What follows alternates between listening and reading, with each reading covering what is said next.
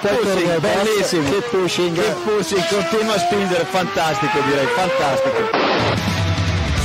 Go to the finish line, keep pushing. Don't worry, I'm pushing like a hell. Fucking, fucking right of him. That was amazing, guys. Woohoo! Yes, yes, yes! I'm much quicker than Jimmy. Give me the full power then. Avanti, Fer, avanti! All the time you have to leave a place. Okay, Felipe, Valtteri's faster than you. Do not hold him up.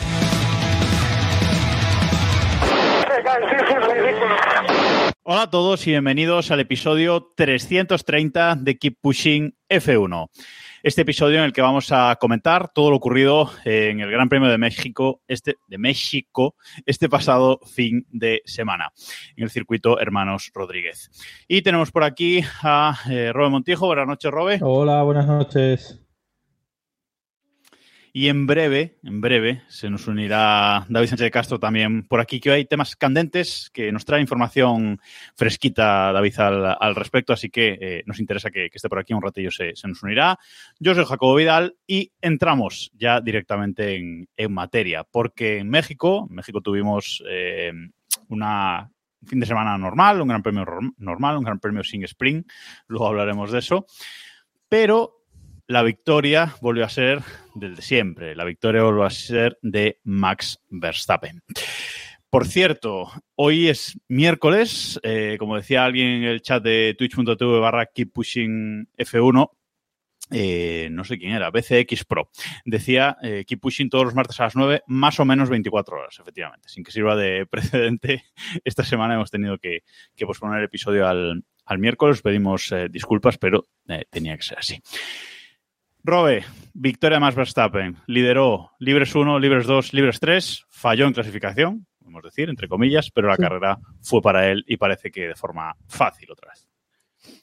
Sí, otra carrera bastante plácida, aunque es verdad que se la curró en, en, la salida, ¿no? Porque hizo una gran salida. Es que, fíjate, hasta para esto le salen bien las cosas, ¿no? Porque en México siempre, lo que se dice, siempre eh, Rusia, cuando se corría en, en Sochi y México, siempre se decía que era mejor salir tercero que primero porque la recta es larga y hay rebufo y tal. Pues salió sí. tercero y, y, se puso primero en la salida. Es verdad que luego, cuando se relanzó la carrera, salió primero y mantuvo la primera posición. O sea, es que, es que lo hace todo bien y ya está. Eh, hizo una gran salida, se puso primero y después no, no hubo historia. No hubo historia, nadie le, nadie le pudo perseguir.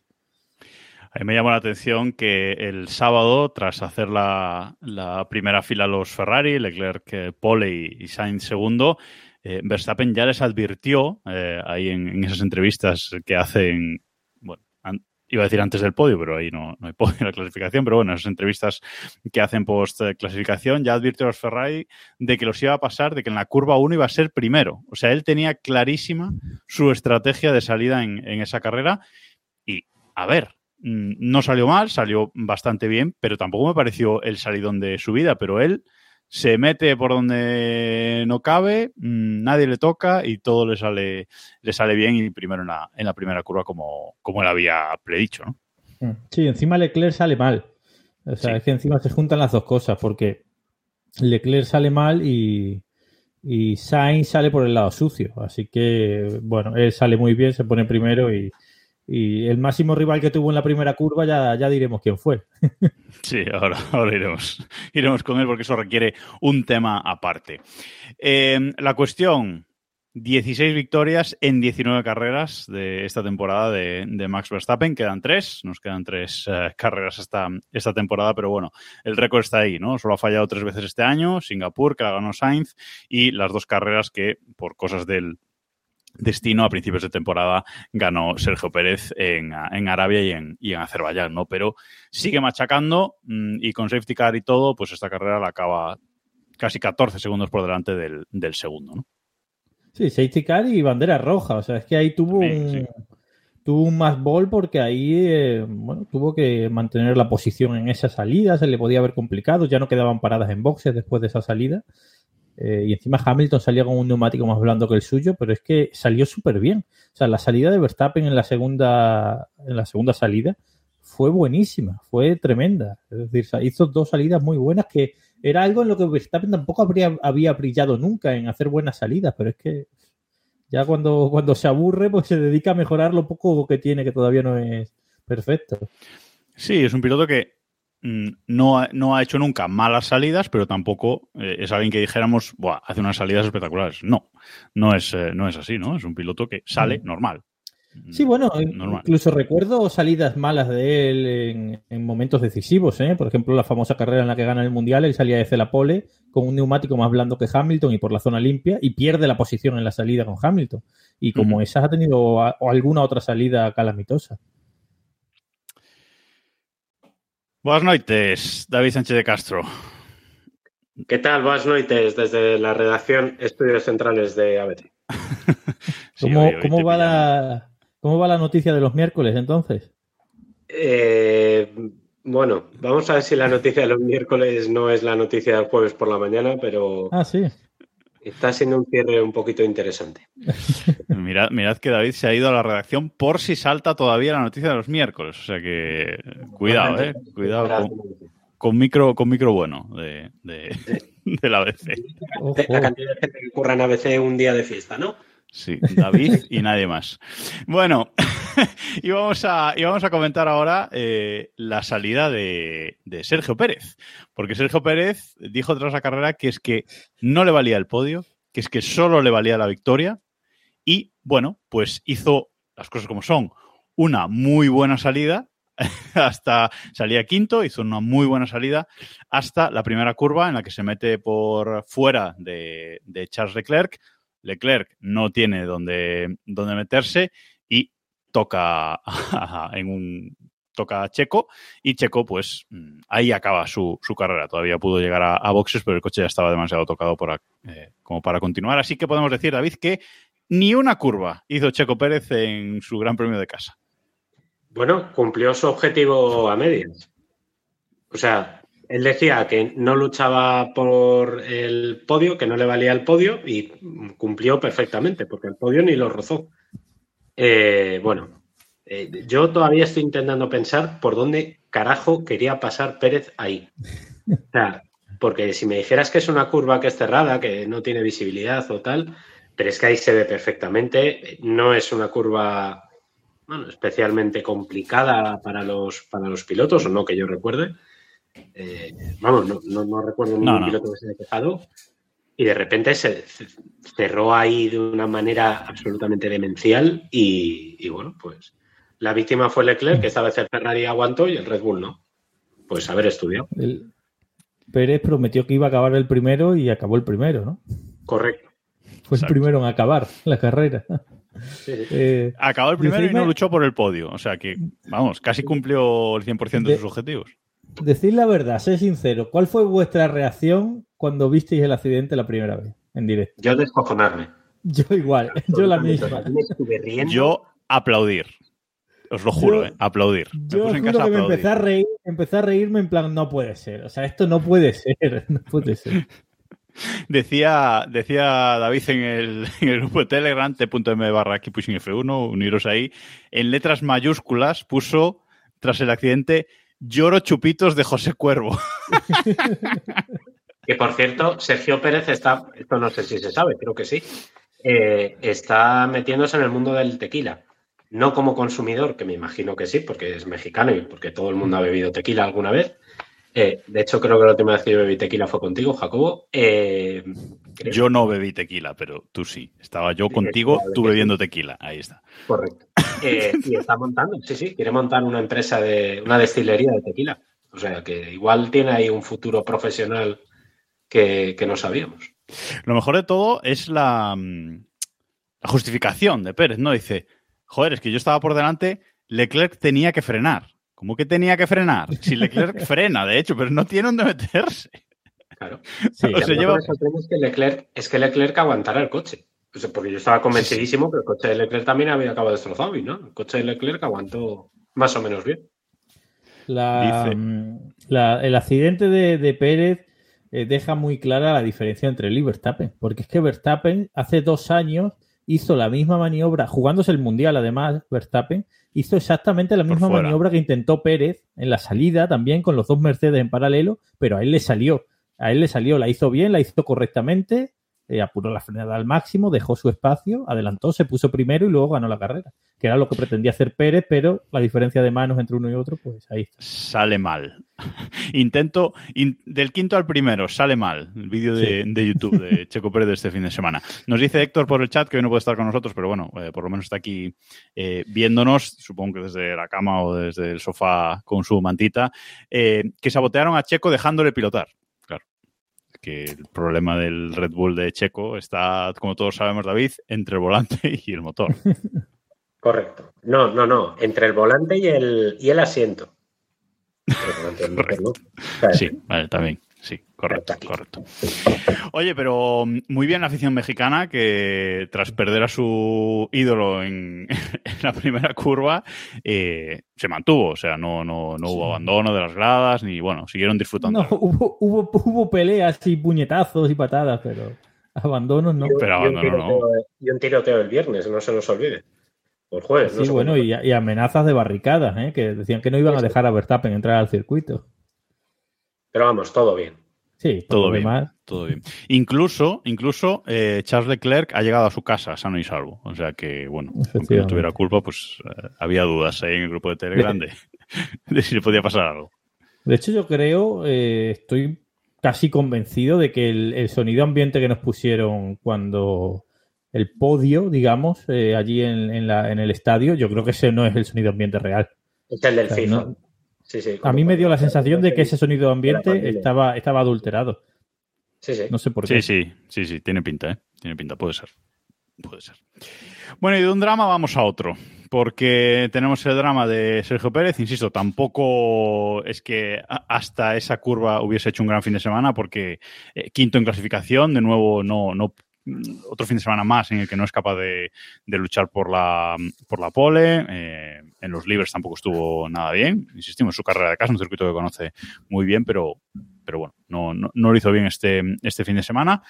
Pero de ese drama saltamos al drama de Aston Martin. Por primera vez esta temporada, los dos coches fuera de carrera. Primero comentamos esto y luego mm, la consecuencia.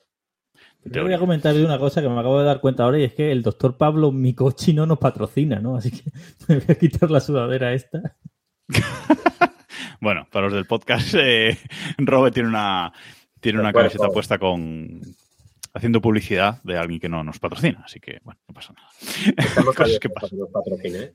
No ¿Cómo? sé quién era, pero que estamos abiertos a que nos patrocine, digo. Que, Claro, no si nos quiere era, pero- patrocinar, Sí, si sí. quiere patrocinar, pues para la próxima vez. Es que, es que es la sudadera de mi equipo de baloncesto, entonces patrocina al equipo de baloncesto. Y estoy aquí con la promo, parece que le estoy haciendo promo, ¿sabes? Bueno, pues como decíamos, los dos Aston Martin fuera de carrera. Eh, Fernando Alonso en la vuelta 47 tiene que retirar el coche otra vez. Recordemos que es la segunda carrera consecutiva que, que le pasa, ya le pasó en, en Austin, Texas. Y Lance Stroll, pues a falta de cinco vueltas para el final de la carrera, pues también tiene que, retirarse, ¿no, David? Eh, Aston Martin es increíble con el primera mitad de temporada que hicieron, cómo ha ido en caída libre hasta este momento en el que son, creo que podemos decirlo sin paños calientes, el peor equipo de la parrilla. No, eh, absolutamente. Yo creo que nadie podíamos prever, o por lo menos yo no podía prever, em, después de los eh, cinco de seis podios que consiguió Alonso en las primeras carreras, que acabará tan rematadamente mal la, la temporada. Porque una cosa es, vale, yo te acepto que han tirado, entre comillas, el desarrollo del coche de este año, pero tú no puedes llegar y, y- y hundirte de la manera en, lo que, en la que se hundió, porque además a ver, Alonso dijo, y lo dijo también el equipo, que habían cogido un trozo del coche de, de Pérez Sí. y que eso les había afectado la aerodinámica. Pero tampoco creo que hubiera ido mucho mejor, porque recordemos que el viernes tiran el viernes absolutamente para hacer unos reglajes de carrera sin pensar en el, en el sábado. No probaron con los neumáticos blandos, cosa que tampoco creo que les afectara mucho, pero es que luego la clasificación tampoco fue buena. Stroll se queda en la primera, en la Q1, que bueno, entra dentro de lo que, de lo que se mide, pero es que Alonso clasifica el decimocuarto, que gracias a que a Albon le quitan un tiempo, eh, gana una posición en la, en la salida. Y luego ese coche no iba bien, es que directamente no iba bien. Y no iba bien durante toda la carrera. No fue solamente eh, en esos primeros momentos o, o, al final, ¿no? Yo creo que al final Aston Martin decide meter el coche, pero más por vergüenza torera, ¿no? Más por decir, bueno, si no estamos ganando nada, Alonso iba último, le adelantás Sargent. O sea, no, sí, sí. no es, no es normal y, y, sin más. No, no entiendo tampoco muy bien hasta qué punto Aston Martin debería poner algo más de desarrollo en el coche de este año, porque es que están perdiendo posiciones y, y no, no, tengo ahora mismo delante las posiciones del Mundial de Constructores, pero peligran bastante dinero ahí. Mira, en cuanto a... Dale, Robert. No, no, que eh, se, según yo más posiciones ya no van a perder. Alpine está muy lejos y sobre todo Alpine no suma. O sea, Alpine no suma casi nada. Yo creo que ya se van a quedar quintos, pero a mí el tema de Aston Martin, a mí lo que me, me molesta, digamos, es que no se ha explicado qué pasa. O sea, esto, esto no es normal. No es normal que un coche que empieza la temporada siendo el segundo acabe, acabe el último. Es que ahora mismo es el peor coche de la parrilla. Es que está detrás de William, de Alfa Romeo, de Haas. Está detrás de todo. Y no nadie tiene, explica nada. O sea, eso no tiene, eso no tiene ningún. Es, eso es imposible que haya pasado de forma natural. Algo le han prohibido. Es que es, es obvio, es evidente. ¿Por qué no lo dicen? O sea, de verdad, es que, es que es muy cantoso lo que está pasando con Aston Martin. Y, y además, no creo que se hayan centrado en el año que viene porque. Eh, o sea, ¿para qué? Si, si es un reglamento continuista, no hay cambios para el año que viene. Todo lo que metas en el coche de este año vale para el año que viene. Eso, eso ya lo hemos dicho por aquí, ¿no? Que este año no tiene sentido parar el desarrollo del coche de este año para hacer el del año, el del año que, que viene cuando es un reglamento continuista, salvo que quieres hacer un cambio radical en el diseño de, de, tu coche. Que siendo un coche que empezó bien la temporada, tampoco le vemos sentido a eso, ¿no? Sobre eh, todo porque ya lo hicieron, ¿no? El cambio radical ya lo han hecho este año. Claro, eh, entonces, la verdad es que eh, muy raro en el, en el Mundial de, de Constructores. Eh, ya son quintos, eh, ya está McLaren por, por delante, 256 puntos McLaren en cuarta posición y 236 puntos eh, Aston Martin en quinta posición. No van a bajar de ahí porque Alpine tiene 101 puntos, está, está muy lejos y quedan tres carreras, de ahí, de ahí no van a bajar. Pero bueno, de poder ser terceros o segundos en el Mundial, segundos será difícil porque corren con un solo coche, pero de, de ser terceros en el Mundial ser quintos, hay bastante pasta mm, ahí. Y luego en el Mundial de, pilotos, eh, Stroll, que estaba luchando ahí por meterse en la décima posición, bueno, sigue en esa, en esa lucha, 53 puntos para Stroll, eh, 56 para Gasly, que es el, décimo, pero es que Alonso ya es quinto, eh, le ha adelantado Carlos Sainz este, este fin de semana, están empatados a puntos, 183, pero Sainz, recordemos que tiene una, una victoria, así que Alonso está, está quinto con 183 puntos, pero Norris es sexto con 169 y Leclerc es séptimo con 166 eh, y Russell con 151. Russell ya está un poquito más, más lejos, pero me extrañaría que Alonso acabase esta temporada más arriba del séptimo puesto. Yo, el puesto que veo al que va a caer antes de que acabe el año va a ser al, a ese séptimo puesto, y lo cual, pues después del inicio de temporada que, que hemos tenido es bastante decepcionante. Sí, después de... Es que es eso, es que no se explica. O sea, me puedo creer que empezasen siendo el segundo equipo y acaban siendo el quinto, me lo puedo creer, pero que empiecen siendo el segundo y acaben el último es increíble. O sea, no puede haber pasado eso. Entonces, es una situación un poco frustrante. Luego, ¿en qué posición acabará? A lo mejor hasta acaba cuarto, pero eso si es que da, da igual. O sea, a mí particularmente me da igual que acabe cuarto, quinto, sexto, séptimo. A mí también me da igual quedando tan pocas carreras, eh, puede ser que haya que quien sea tenga un accidente o que haya una carrera de potra que Alonso pille un podio, imagínate que te llueve en Brasil o lo que sea. Pero da igual, si eso es lo de menos. Lo que importa es por qué el Aston, que alguien explique por qué el Aston Martin ha perdido ese rendimiento. Eh, nos dice Galaguida en el, en el chat que lo peor sería imaginarse si Red Bull no existiera. Alonso pasaría de ganador sobrado del Mundial a desastre, ¿no? Imaginaos sí. que, que, hace una racha de 5 o 6 victorias seguidas a principios de, de, temporada y ahora estamos así, ¿no? Siendo el, el, último, el último equipo. Eso sí que habría sido muy, muy, muy sangrante, ¿no? Pero aún así lo es.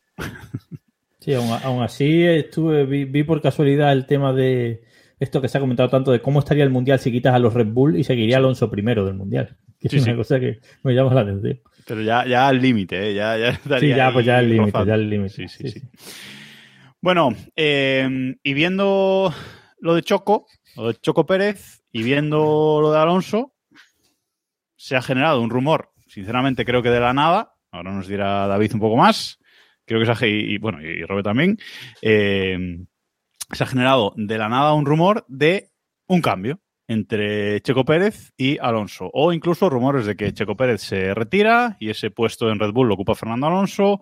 O eh, rumores de cambio de Checo Pérez a Aston Martin y de Alonso igualmente a Red Bull. Esto se ha mezclado con que los Stroll están cansados del equipo y lo quieren vender. Entonces, bueno, se ha formado ahí una amalgama mmm, que ha salido esto de la nada, que incluso David ha tenido que salir Red Bull a desmentir el tema. O sea, increíble.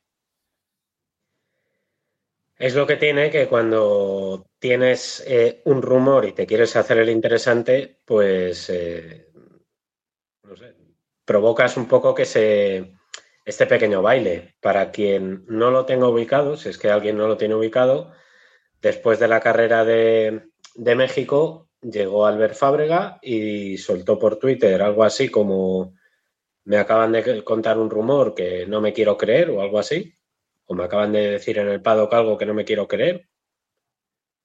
La cosa quedó ahí, se empezó a hacer bola, empezaron las cuentas de Twitter habituales, um, presuntos periodistas de la BBC y esas cosas. Sobre a, todo eso, es que eso ya, es que ya. Claro, a darle, a darle bola. Eh, recuerdo, por favor, a todos los que nos estén oyendo que Matthew Thompson no existe, es un paisano de Villarreal. Que lo sepa también, que lo sepan también no solo en el chat nuestro, sino en algunas televisiones. ¿eh? Correcto, en la sexta. Eh, si alguien nos ve, por favor, no existe ese tío. O sea, no existe. Y, y nada, y que de hecho eh, hoy mismo, hace un ratito, Albert Fábrega ha tenido que meter otro tuit ¿Ah, sí? en el que dice, muchos me estáis eh, preguntando, y no, no tiene nada que ver con pilotos, no tiene nada que ver con equipos, y no tiene nada que ver con renovaciones o con intercambios o algo así. Pero ya esto lo dice un miércoles. No lo dice estos dos días. Yo supongo que lo dijo por lo de la tele, ¿no? Que luego comentaremos, pero. Puede ser, puede ser. O puede ser que de repente lo ha dicho justo cuando llega a Brasil y le han llamado al orden. También. Estas cosas también pasan y. En fin.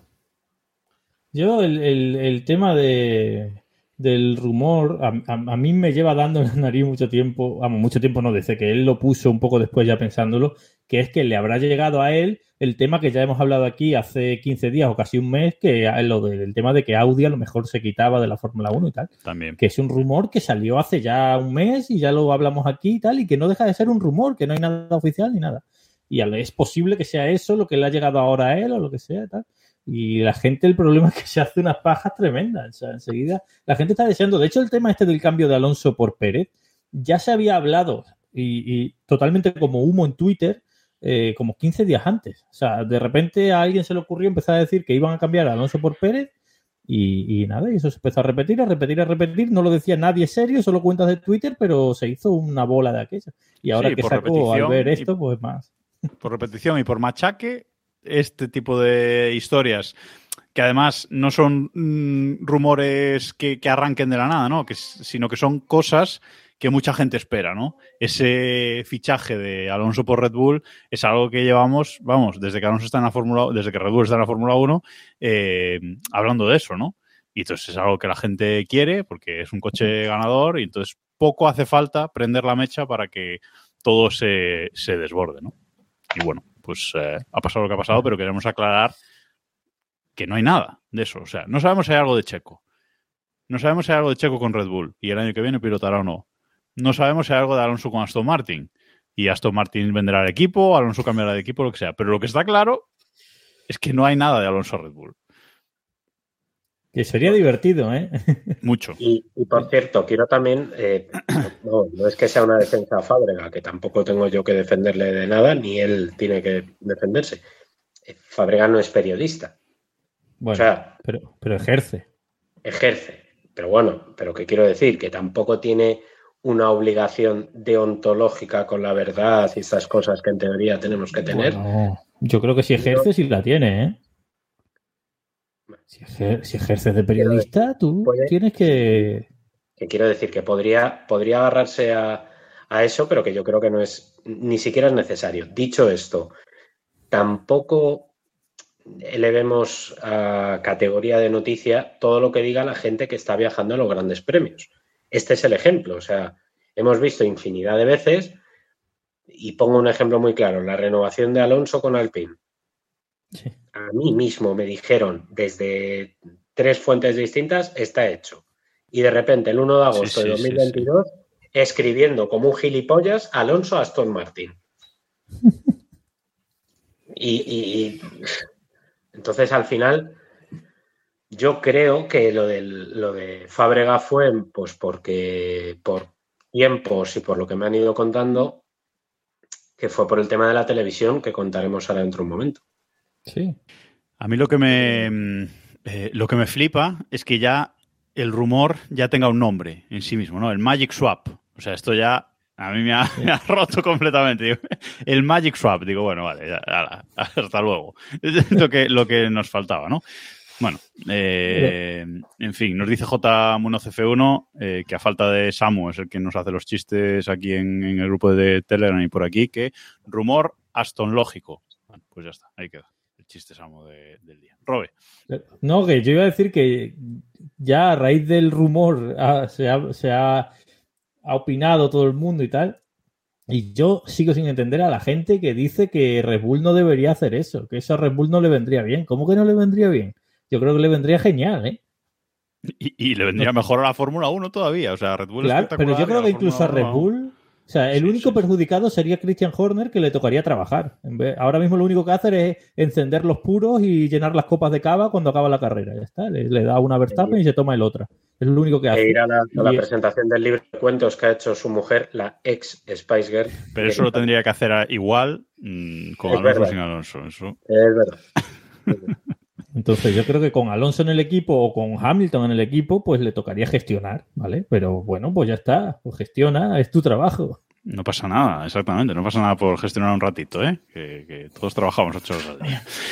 Bueno, vamos con, vamos con Hamilton, porque si hablábamos del desastre de, Aston Martin, eh, Mercedes, que empezó el Mundial en una posición similar, que Aston Martin un poquito por detrás, pero ya hemos dicho por aquí en, otros podcasts que han ido un poquito de, menos a más, en una línea bastante continuista, pero un, un poquito eh, a más y en este Gran Premio se, se ha vuelto a ver. Sí que es verdad que en clasificación sufrieron los, eh, los Mercedes, sexto Hamilton, octavo Russell, pero en carrera Hamilton eh, hizo una, una demostración eh, espectacular de, de gestión de carrera, que también lo vimos en, en Austin, para acabar segundo y además robarle la vuelta rápida a Max Verstappen en la última vuelta. Que eso le tuvo que rascar a Max. Son tonterías, pero a Max le rasca. Sí, sí, sí. La, la duda es si le quita el subcampeonato a Pérez o no. Está solo, solo ya a 20 puntos, porque con este abandono de Pérez y esta segunda posición, más uno, 19 puntos de, de Hamilton, se ha puesto muy cerquita. 20 puntos, yo Pero creo es que que- se lo quita, ¿eh? Pero es que si no le llegan a descalificar de Austin, ya estaría Hamilton por delante. Exacto. Es que esa es la cosa. Bueno, no, por muy delante, bueno. por delante no Sí, estaría. ah, bueno, sí, sí, por los puntos de la claro. sprint. Sí, sí, sí, sí. No, por los puntos de la sprint, no. Por los puntos que le restas a Pérez, ¿no? Ah, vale, los que gana él y los Claro. que restan al Pérez. Sí, sí, sí, Claro. correcto, correcto. bueno, increíble, Claro. ¿no, David? Es gravísimo, es gravísimo absolutamente que, que- que Hamilton, que bueno, en teoría tenía a principio de temporada tercer coche, más o menos, ¿no? Ponemos. Más o menos. cuarto ¿no? incluso, ¿eh? Sí, tercer, cuarto. Bueno, sí. Bueno, estaría ahí. Eh, que Pérez, que va con el coche que arrasa o debería arrasar en esta temporada, le esté cazando. O sea, no estoy contando solamente la- lo que perdió Hamilton a principio de temporada, estoy contando también lo que dejó de ganar Pérez a principio de temporada y es increíble. Y de hecho, esta carrera, creo que Hamilton tuvo una muy buena carrera. No fue nada fácil, tuvo una carrera ahí que tuvo que gestionar, tuvo que pelearse con, con la estrategia en, con Ferrari.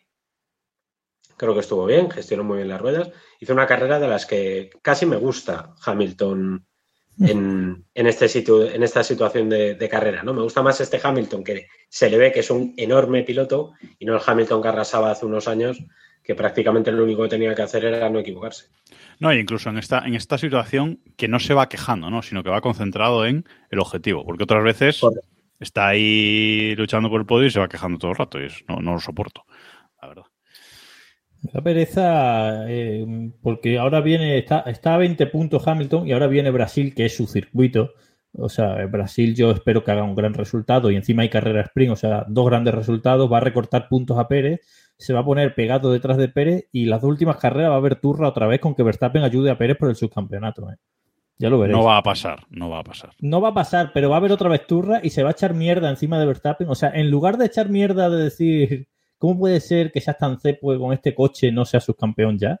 En lugar de decir eso, se va a echar mierda en Verstappen por no ayudar a Pérez, sino al tiempo. Bueno, ve- veremos. El dato es que Pérez esta temporada lleva ocho podios y dos victorias. Y Hamilton no lleva ninguna victoria esta temporada y solo lleva seis podios. Eh, tres segundos puestos y tres terceros, terceros puestos. Es decir, Pérez lleva mejores resultados, eh, grandes resultados, digamos, que, que Hamilton, pero luego ahí se ve que la consistencia ha sido mucho mejor la de Hamilton que la de, que la de Pérez. ¿no? Eh, entonces, bueno, veremos que, como decía antes eh, Robe, ¿eh? si no lo descalifican en Austin, ya estaría por delante y, y todavía quedan, quedan tres carreras.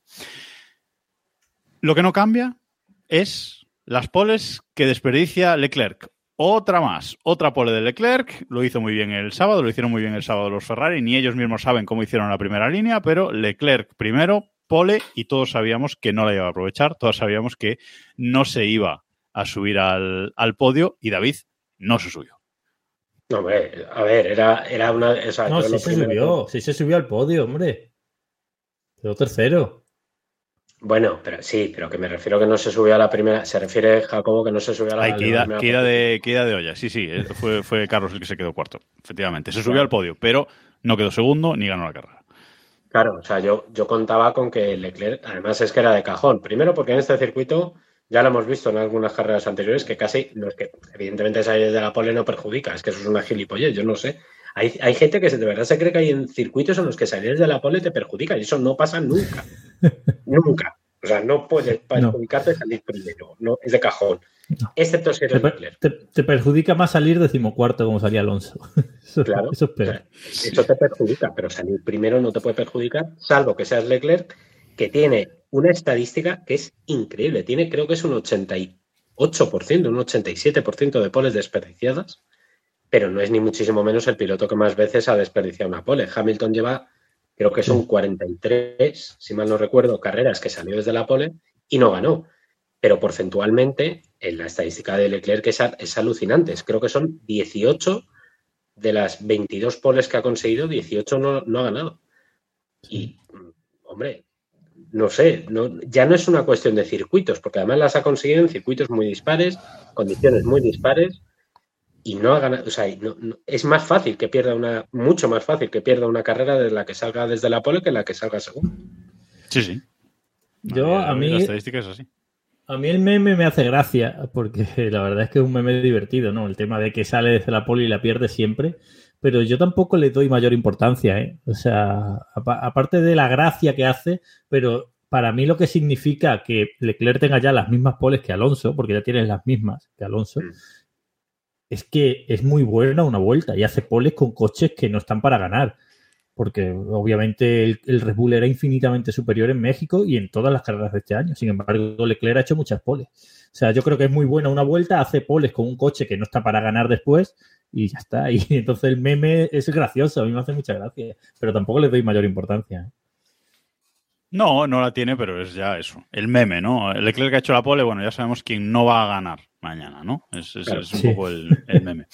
Aquí la cosa eh, está en el Mundial de Constructores, porque Ferrari y Mercedes se van a jugar hasta final de temporada esa segunda posición, también mucho dinero en juego, Red Bull ya va por 731 puntos, lo de Red Bull increíble. Tenemos que mirar a final de año si es eh, si Red Bull hace récord de puntos eh, en el campeonato de constructores, que yo creo que sí, si no los han hecho ya, mm, cerca deben estar. Ya te digo Pero yo que lo hacen. Sí, sí, yo creo Porque que lo, lo estoy, lo estoy viendo ahora mismo y el año pasado hicieron 759 y este año llevan 731. pues ahí está. O sea No que va, con no nada. Lo que, lo que tenemos que mirar es en qué posición acaba Verstappen en el Mundial de Constructores. Primero, Claro, pues ahora mismo está segundo. O sea que. Ah, sí, está segundo. Sí, sí, sí, sí. Verstappen tiene 491 puntos y el segundo, que es Mercedes, tiene 371. Sí, bueno, está primero. Porque, claro. No, en el de constructores, claro. Bueno. Ya, pero sus puntos van al de. Sí, bueno. Bueno, ya, pero está Red Bull, Verstappen. claro, claro. Bueno, como decía, la segunda posición se van a jugar entre Mercedes y Ferrari. Mercedes tiene 371 puntos, y Ferrari 349. Y es verdad que el rendimiento de Mercedes últimamente es un poquito superior, quizás, pero últimamente Mercedes corre casi que solo con un piloto, ¿no? Porque Russell ha bajado bastante rendimiento en las, eh, en las últimas carreras, mientras que los dos Ferrari pues están más eh, igualadillos. Eh, no sé, no sé de aquí a final de temporada cómo, le van a dar eso, Robert. Bueno, va a estar igualada. O sea, en esta carrera empataron. Eh, lo que pasa que en teoría Interlagos, que es el circuito que viene ahora, es mejor para, para, Mercedes. Mercedes siempre va bien en ese circuito y ahí es otra vez donde Ferrari va a tener que salvar los muebles. Pero bueno, luego va, va a estar más igualado de lo que parece, ¿eh? porque ya cuando quedan tan pocas carreras, cualquier mínimo detalle, Russell no está muy allá, aunque Hamilton está muy bien, pero Ferrari ha conseguido llegar a, a estas últimas tres carreras eh, peleándolo y yo la verdad es que no contaba con ello. Yo pensaba que se iban a descolgar más. Sí, yo también contaba con, con eso, pero están, están aguantando el coche ahí, ahí bastante. Bueno, eh, David, cuando te tengas que ir, avísanos y adelantamos lo, no, no, la noticia, ¿vale? Tú, tú avísanos sin, sin problema, que lo primero es lo, es lo primero. Bueno, y quien podemos decir que fue una de las estrellas, el estrellado fue Aston Martin y Checo Pérez, pero una de las estrellas de este Gran Premio seguramente haya sido Lando Norris, porque Lando Norris el sábado no sé qué bicho le picó en México, porque dijo que fue culpa suya, que no, que el coche estaba bien, que fue culpa suya. Eh, en clasificación no pudo bajar del 1.21 en, en, la Q1, eh, quedó último. Eh, bueno, delante de Sarjan, porque Sarjan no marcó tiempo, pero quedó, quedó último, salía último, el, el decimonoveno, y en carrera logró subir hasta la quinta posición, eh, adelantando a su compañero Oscar Piastri, que salía eh, séptimo, Piastri acaba octavo y Norris acaba, acaba quinto, Robert. O sea que... Sí, está fallón últimamente en clasificaciones, eh, está más fallón, está cometiendo errores, por eso se le escapó a él la victoria al sprint de Qatar, pero luego hizo una gran remontada, sobre todo a raíz de la bandera roja. ¿eh? A raíz de la bandera roja es cuando espabiló, hizo una gran remontada y algunos adelantamientos muy, muy bonitos. La verdad es que Norris eh, confirmó lo que ya sospechábamos, ¿no? que es uno de estos pilotos que llaman carreristas, que son de piloto de, de domingo. El, fue un, hizo un, la verdad es que hizo una actuación bastante, bastante fiable y también te habla muy bien del tipo de coche que tiene. O sea, sale desde atrás eh, y es capaz de llegar a una zona alta, te permite también tener un coche con esa capacidad, permite eh, hacer una estrategia que sea un poquito más arriesgada y por tanto te da mayor beneficio. ¿no? Yo creo que eso es uno de los puntos, por ejemplo, donde ha perdido eh, todo el punch que tenía Aston Martin, lo ha perdido ahí una de las desventajas de que ya no tenga un coche eh, con, con, prestaciones útiles es que ya no puede jugar a una estrategia de decir, bueno, me la juego al domingo, porque es que el domingo, si no sales arriba, no vas a poder aguantar arriba. En cambio, McLaren, por ejemplo, en este caso Norris, salía atrás y pudo llegar. Dicho esto, yo creo que este año nos vamos de, del Mundial y no va a ganar Norris. No llega sí. la victoria de, de, Norris. Sí, no, no, no llega. Cada, cada eh, vez está más claro que, que, la clasificación ya no es importante en la Fórmula 1. Eh, aunque vaya en contra de lo que ha sido la historia y tal, pero la clasificación ya no es importante, salvo en dos o tres circuitos ya no es importante. Salgas donde salgas, eh, pues si, si, eres el más rápido vas a remontar porque adelantar es muy fácil. Mm, está claro. Eh, Norris, por cierto, fue el único que salió con, neumáticos blandos aquí. Eh, 11 vueltas de, de, neumático blando nuevo para intentar precisamente eso, en la salida, ganar muchas posiciones y esas primeras vueltas ser superior a, al resto de la parrilla, que la mayoría salieron con, con medios, salvo Albon y Ocon, que salieron con duros. Y luego, bueno, sí que igualó, digamos, la estrategia de, de, los demás. Con la bandera roja, pues ya se, puso, ya se pudo poner en la misma estrategia que, que los demás, digamos, un poco, ¿no? Y, y ya con, con, esos neumáticos eh, medios, pues consiguió eh, remontar bastante y un, insisto, un quinto puesto, la verdad es que muy, muy meritorio por, por su parte. Y nos vamos ahora con Ricciardo, que volvió hace poco.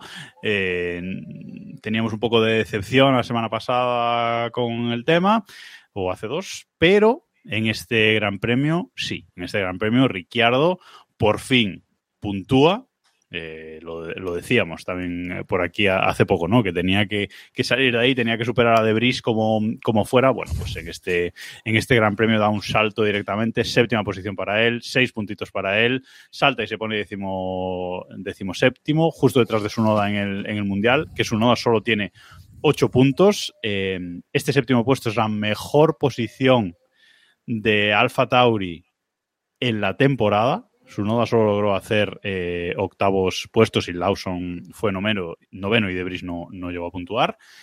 Así que, mm, bueno, aparte de, aparte de eso, en clasificación también brilló siendo cuarto, ¿no? Eh, parecía que llevaba un Red Bull realmente en vez de un, un Alfa Tauri, David. Eh, exhibición espectacular de Ricciardo ese fin de semana.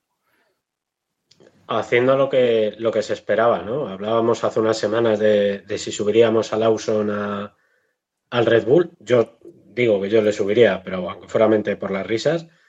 Y, bueno, pues Ricardo también necesitaba un resultado así, ¿no? Una reivindicación de, decir, oye, aquí estoy yo, soy capaz todavía de ser rápido, soy capaz de, llevar un coche que no está para estar entre los más allá de la posición en la que estuvo.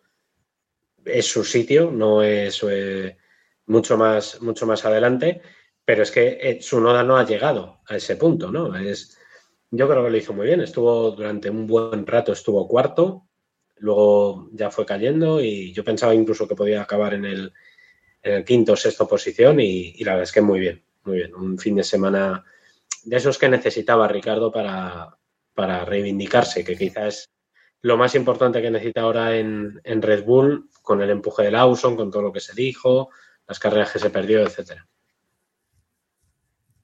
Además, esto permite a, Alfa Tauri dar un salto en el Mundial de Constructores, ponerse en octava posición, empatado a puntos con Alfa Romeo, pero por delante de, ellos. Y si no fuese por el cepismo de su Sunoda, que iba octavo cuando la lió, eh, pues habría sido más, se habrían acercado un poquito más a, a Williams, que tiene 28 puntos. Pero bueno, parece que ahí las posiciones están, más estables, pero Alfa Tauri que parecía ahí defenestrado y en última posición, pues con este, con este resultado Robé da un salto importante.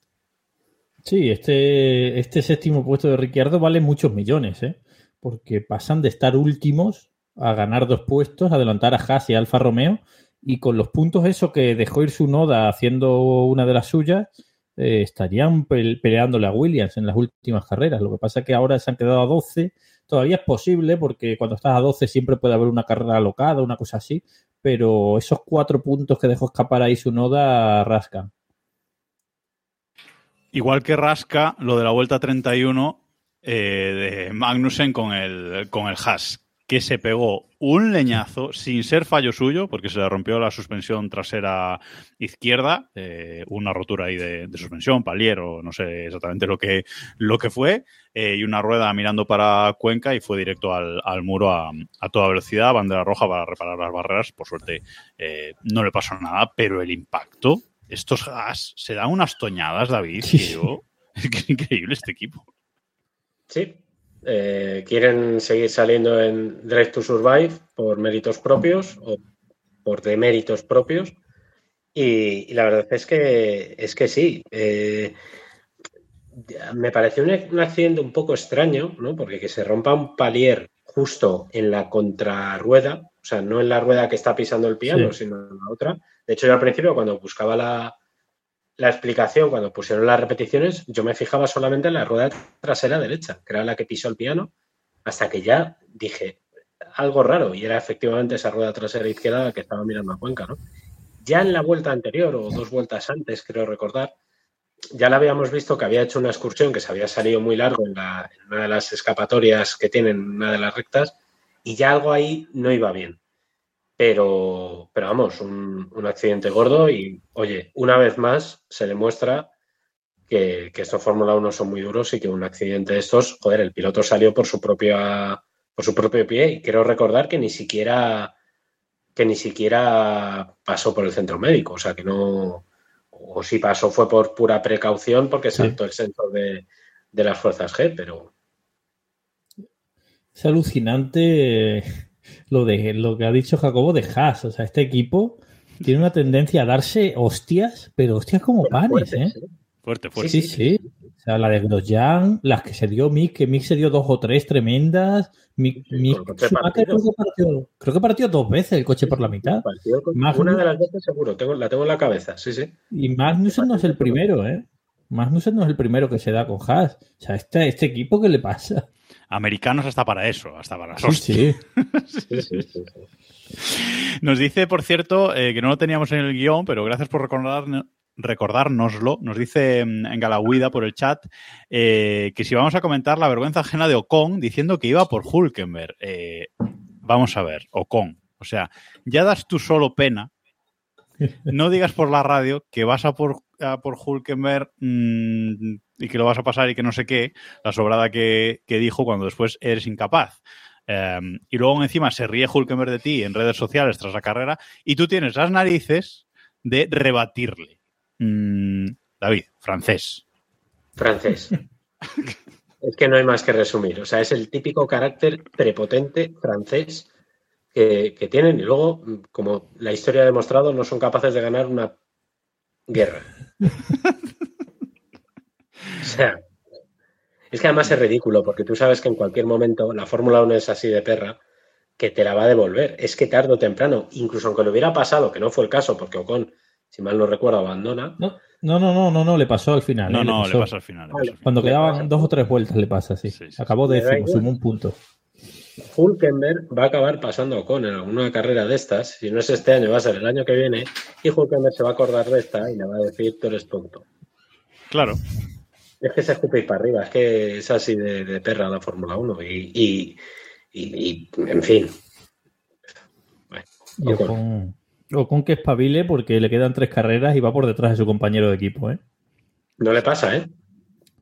Yo ahora mismo creo que casi a Gasly le veo bastante No, no, no bien. le pasa, no le, no le pasa. Eh, hay 11 puntos Tienen de diferencia. 11 puntos de diferencia. Le puede caer una carrera así de suerte como le cayó ya en Mónaco, pero vaya, si no, difícil. Sí, sí. Yo creo que no, ¿eh? Y ojalá no, porque para mí todo lo que le pasa a Ocon mm, me alegrará, por lo que sea. Eh, bueno, lo dejamos aquí ya. Eh, cerramos este Gran Premio de, de, México, si no tenéis nada más que, que comentar. Mm, no lo hemos dicho al principio, pero ¿qué os pareció la carrera en general?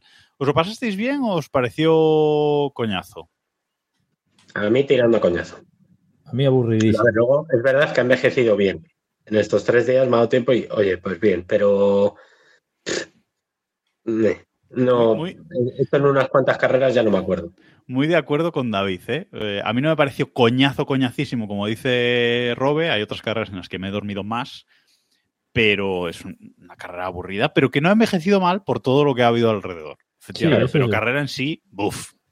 A ver, ha dejado un, un, por lo menos un momento icónico, ¿no? Que es la hostia de Pérez, que Exacto. eso nos vamos a acordar siempre. Sí. Pero es verdad que, a ver, no soy totalmente objetivo porque ese día empecé a trabajar muy temprano con las motos en Tailandia y, y, y, entonces esta carrera entre bandera roja y tal acabó muy tarde y yo estaba ya medio dormido.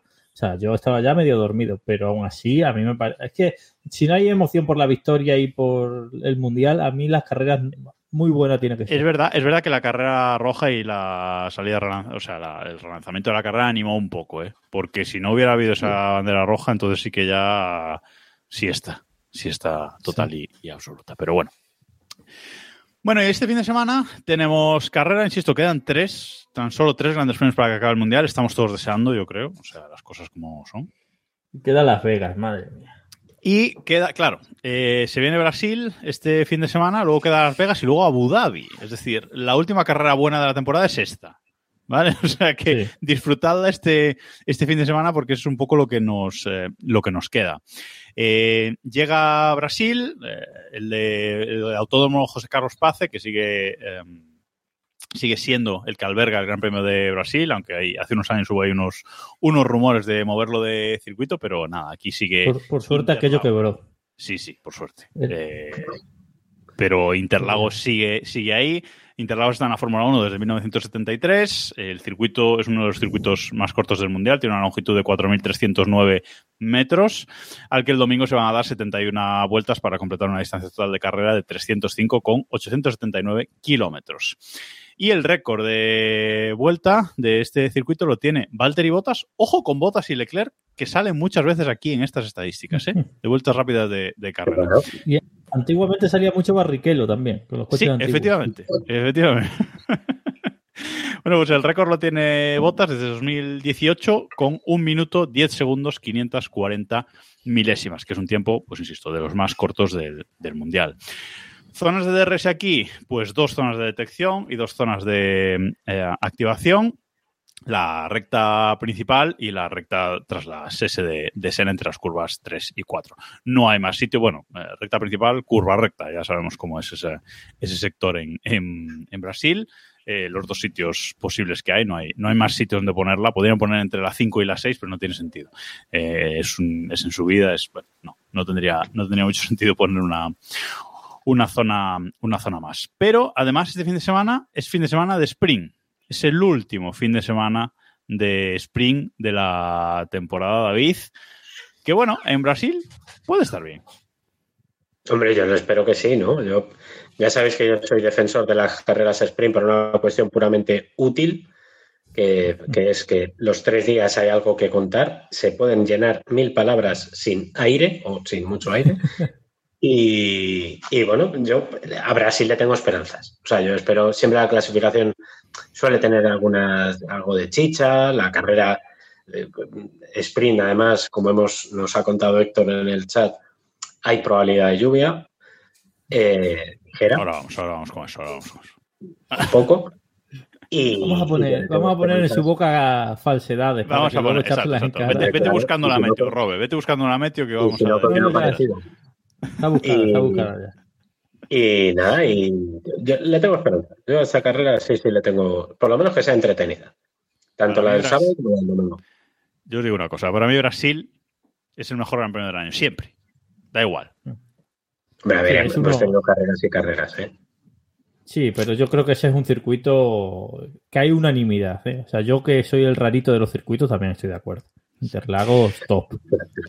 Bueno, este fin de semana los horarios son eh, es Gran Premio de tarde eh, para España Peninsular, evidentemente, y los horarios son el viernes eh, a las tres y media, libres 1, que siguen llamando libres 1, no sé por qué no son libres y ya está.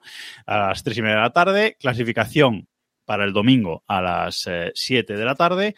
Luego el sábado el sprint shootout a las 3 de la tarde y la carrera sprint a las 7 y media. No sabéis lo que me jode las carreras a y media. Bueno, en fin, antes eran ahí 10, también es verdad, pero bueno. Sí. Y la carrera del domingo es el domingo a las 6 de la tarde. ¿Vale? A las 6 de la tarde, aquí no hay cambios de hora raros ni nada este fin de semana. La tontería de los horarios es hecho a propósito, no es por un, por un cambio de hora, no, no os preocupéis. bueno, eh, ya hemos hablado un poco de lo que se juegan este, este fin de semana durante el podcast, así que no voy a entrar en eso otra vez, pero sí vamos con la meteo. Eh, Héctor, Héctor virtual. ¿Qué va a hacer, qué meteo va a hacer este, este fin de semana?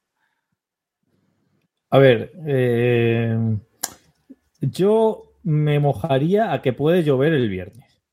Eh, viendo lo que pone el, en, en, mi fuente, que ya sabéis que es Google, o sea, mi fuente es poner el tiempo en Interlagos. Esa es mi fuente en Google. Y mi fuente dice que el viernes hay probabilidades reales de que llueva durante la clasificación. Es verdad que sábado y domingo prácticamente no da nada. Mm, pero Héctor dijo que podía llover, ¿eh? Ojo. Bueno, a ver quién lleva razón. bueno, yo la previsión que tengo yo es que el sábado puede llover algo, ¿eh? Sábado, viernes también, pero el domingo no. El domingo va a ser una carrera tranquila pero viernes casi seguro llueve y sábado puede llover algo. Pero de todas formas, como decimos muchas veces, esto es Interlagos, esto es imprevisible. Eh, microclima, de repente llegan unas nubes y se nos pone a, a, jarrear y al rato siguiente hace sol. Así que, bueno, Interlagos siempre da esperanzas. Vamos con la porra. Podio y el décimo primero. David. Eh... Leclerc Hola. Buah. Pero primero decimos Pérez. primero. Verstappen. Y Dejando decimo pasar primero, a Pérez. y decimo primero, eh, Tsunoda. Robe. Yo voy a decir. eh, voy a decir Hamilton, Russell, Verstappen. Y decimo, Decimo primero. prime- y decimo primero Alonso. Vale, pues yo voy a decir Hamilton, Verstappen, eh, Norris y decimo primero Ocon. Para que no se pueda seguir acercando a su compañero, que tampoco es que me caiga bien Gasly, pero mejor luego. bueno, aquí, hasta aquí la previa de Brasil y vamos a cerrar eh, el podcast solo con una noticia. Hoy solo, solo traemos esto porque eh, queremos cerrar eh, pronto hoy. Además, David se tiene que marchar y David es el que nos va a contar cositas aquí, porque Dazón ha renovado con la Fórmula 1 hasta 2026, incluido en exclusiva. Esa es la parte eh, divertida del, asunto. El lunes, después del Gran Premio, anunciaba Dazón ya de manera oficial lo que adelantamos en Keep Pushing hace un mes, mes y pico. Bueno, un mes, ¿no? Ya estamos a día uno, sí, un mes. Sí. Eh, que ya estaba todo acordado y en principio es en exclusiva. ¿Por qué ponen en exclusiva? Porque actualmente ya lo tienen en exclusiva. Es que es el, el truco es, es- es interesante. Dazón tiene los derechos de la Fórmula 1 y los cede a Movistar. El uso Ahora de las mismo- palabras aquí es curioso, ¿eh? Es curioso. Sí, sí, la elección de palabras está bien. ¿Por qué ponen exclusiva? Porque el acuerdo con Daz- entre Dazón y Movistar, que sería lo que tienen ahora mismo, eh, no está firmado. Están cerca, ambas partes quieren. A mí me dicen que está mm, prácticamente hecho, pero porque además los datos han sido buenos. Este año la, la mejoría de Aston Martin les ha venido muy bien en términos de, de audiencia, pero no está claro que vayan a, a estar en Movistar. Si no están en Movistar es un problema porque implica que, mm, que van a tener que, que- o, o vamos a tener que ir a, a ver la Fórmula 1 a, a, a Dazón, a su A plataforma. las aplicaciones móviles, a las aplicaciones Eso, móviles, de televisiones, etcétera, por internet, básicamente. Eso es. Entonces, bueno, ahora mismo están negociando. ¿Qué pasa? Que esto aplica a todo. Ahora mismo, para dicho así en versión muy corta, el contrato que tiene, por ejemplo, Antonio Lobato, Pedro de la Rosa, Tony Cuquerella, toda la redacción o casi toda la redacción de, Dazón Fórmula 1 lo paga Movistar. Es una de las partes de intercambio que tienen entre Dazón y Movistar por el tema este de la Fórmula 1 en su plataforma. Y el estudio también, ¿no? Los estudios son de Sí. Movistar Los estudios son de Movistar, correcto. Son, para que os hagáis una idea, quien vea también el fútbol es el mismo estudio que utiliza Juanma Castaño en el programa de, de la Liga de Fútbol, cuando, cuando acaba los domingos. Entonces, a día 1 de noviembre, mm, Antonio Lobato dijo anoche, precisamente con Juanma Castaño, que él no tiene contrato más allá del- de la carrera de Abu Dhabi, y es así. Él tiene contrato con, Movistar y como Movistar y Dazón todavía no tienen cerrado nada, Lobato no tiene cerrado nada. A mí, por lo que me dicen, no va a haber grandes cambios. Quizá sí haya alguna voz nueva, alguna especie de pie de campo, pie de pista que mida un poco, por ejemplo, las...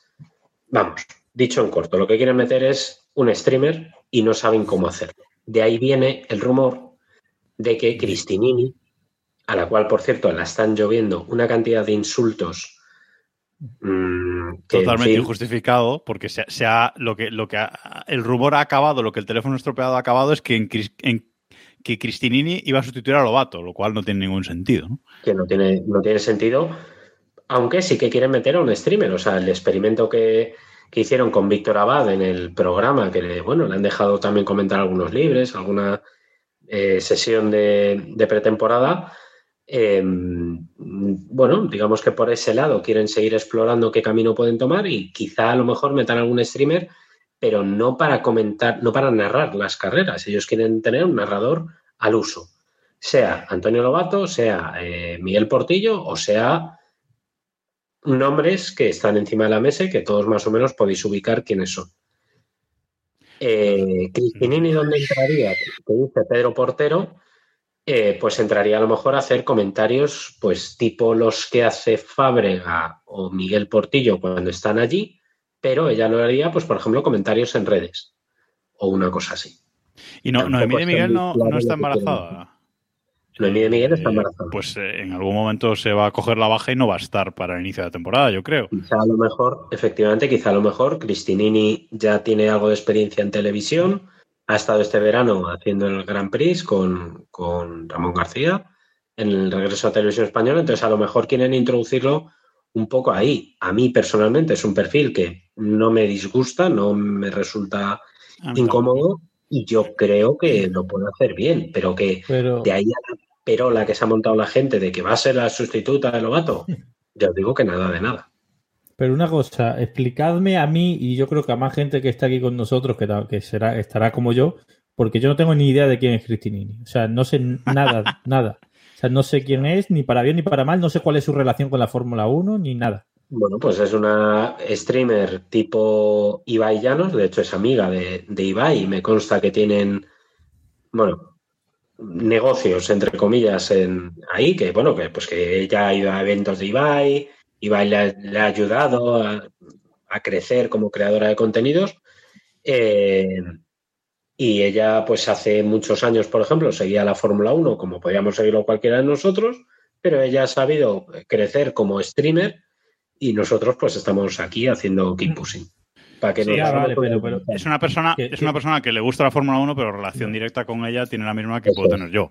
Eh, efectivamente, o sea, mm, nada más. Y que, que yo creo Sí, que bueno, es la- pero, pero creo no que es una persona streamer. ajena, no es una persona ajena en el sentido de que no tiene ni idea de Fórmula 1. No, no, no, No, no, no. no, De, no. hecho, de hecho, ella misma, al ver el, lo- lo- lo- la que le estaba cayendo, también ha potenciado, pues, por ejemplo, ha recuperado un tuit de 2013 o 2011 o 2012, una cosa así, hablando de la GP2. O sea, que es, digamos, público hardcore, ¿no? Si ya ves la GP2, ya te podemos considerar. Sí, que, que tampoco es imprescindible que, que lo siga, pero No, no, no, si, lo, si sigue, mejor. Claro, pero que, que también la estaban dando mucha cera. Es que esta tía, que sabe? Bueno, el machismo, en fin, ya sabemos. Si no, qué me, si no me equivoco, eh, Cristinini creo que es la streamer española mujer con más eh, seguidores, o bueno, en, en su momento más suscriptores en, Pues. en Twitch. Vale, eh, creo que son ella y Beijing, las dos que españolas que más tienen, pero vamos, mm, que es una chica que aparte de hacerse un hueco en el streaming, ha sabido derivar, ¿no? Ha sabido derivar saliendo a televisión, haciendo todo tipo de, de cosas a partir de, de ahí, ¿no? Creo que no lo hace mal de presentadora, creo que tiene un perfil de, de presentadora normal. Mm, Vamos, no sé. No, no, a mí no me, no me. Sí. A ver, me chirriaría como sustituta de Lobato y, y narradora, porque evidentemente en eso sí que no, creo que no tiene ninguna experiencia, pero como un perfil más dentro del equipo, pues, oye, está bien. Pero vamos, que aquí la, la- la historia es saber qué va a pasar con, con eso de Movistar, porque ahí ya sí que nos puede afectar a, a cómo se ve la Fórmula 1 en España. Si Sí. no se puede ver a través de, de Movistar, hay mucha gente que lo ve a través de la plataforma de Movistar y si no está Movistar, a lo mejor tampoco está el equipo que, que tiene detrás. Eh, yo Sí, si, creo no hay, que... si no hay acuerdo van a cambiar muchas cosas, eso está claro. Claro, Dazón tampoco quiere arriesgar mucho. O sea, Dazón a lo mejor lo que hace es que habla con Lobato y le dice, pues en lugar de que tu nómina ponga Movistar te paga, pues te paga Dazón y, y ya está. No es gran cambio. La fecha elegida también tiene sentido. Es 2026 porque es cuando se va a producir el gran cambio en teoría de, de la Fórmula 1 y es lo que ellos plantean como un escenario realista de que aguante Fernando Alonso, que es, y no nos engañemos, del que depende que la Fórmula 1 siga en España o no. Esto es así. Oye, que, que, por cierto, tú le pediste a Fernando Alonso que, bueno, le pediste. Hablamos por aquí que bajara el rendimiento para que los derechos de la Fórmula 1 bajaran, o Dazón se lo pidió, y bueno, pues tal cual, ¿eh? ya, ya, puede volver a, a, al podio, ¿eh? Primero en Kipusen, otra vez. Igual, igual ahora Fernando Alonso se retira, ¿eh? No deja Como el rollito que se trae con Dazón, igual por tocarle las narices, dice, bueno, me retiro. Y, ya vuelvo en 2027. Que quede, que quede claro que lo único seguro ahora mismo es que Dazón ha comprado los derechos de la Fórmula 1 para 2026. Ya está. Eh, ahora Dazón, evidentemente, quiere hacer caja y, compensar parte del dinero que ha gastado en esos derechos, pues con estos acuerdos, con este acuerdo con, Movistar, etcétera. Entonces, bueno, de momento eso es lo seguro. Veremos si al final eh, fructifica el acuerdo, que es bueno para, para las dos eh, partes, o sea que suponemos que, que sí, pero eso lo, lo veremos. Y hasta aquí por esta semana. Muchas gracias, Robe, David, por estar aquí eh, una semana más. Gracias a todos los que nos habéis estado en directo en twitch.tv barra pushing eh, F1. Eh, viéndonos en directo, si nos queréis ver las caras en, en diferido, lo podéis hacer en youtube.com barra pushing F1 y los del podcast, pues lo antes posible sacaremos este, este episodio en formato podcast también, que esta semana, como hemos grabado tarde, pues intentaremos que salga ahora ya después de la, de la grabación del podcast que, que nos podáis escuchar. Nos eh, escuchamos de nuevo por aquí la semana que viene con el análisis de todo lo que ocurra en el Gran Premio de Brasil 2023. Adiós. Adiós.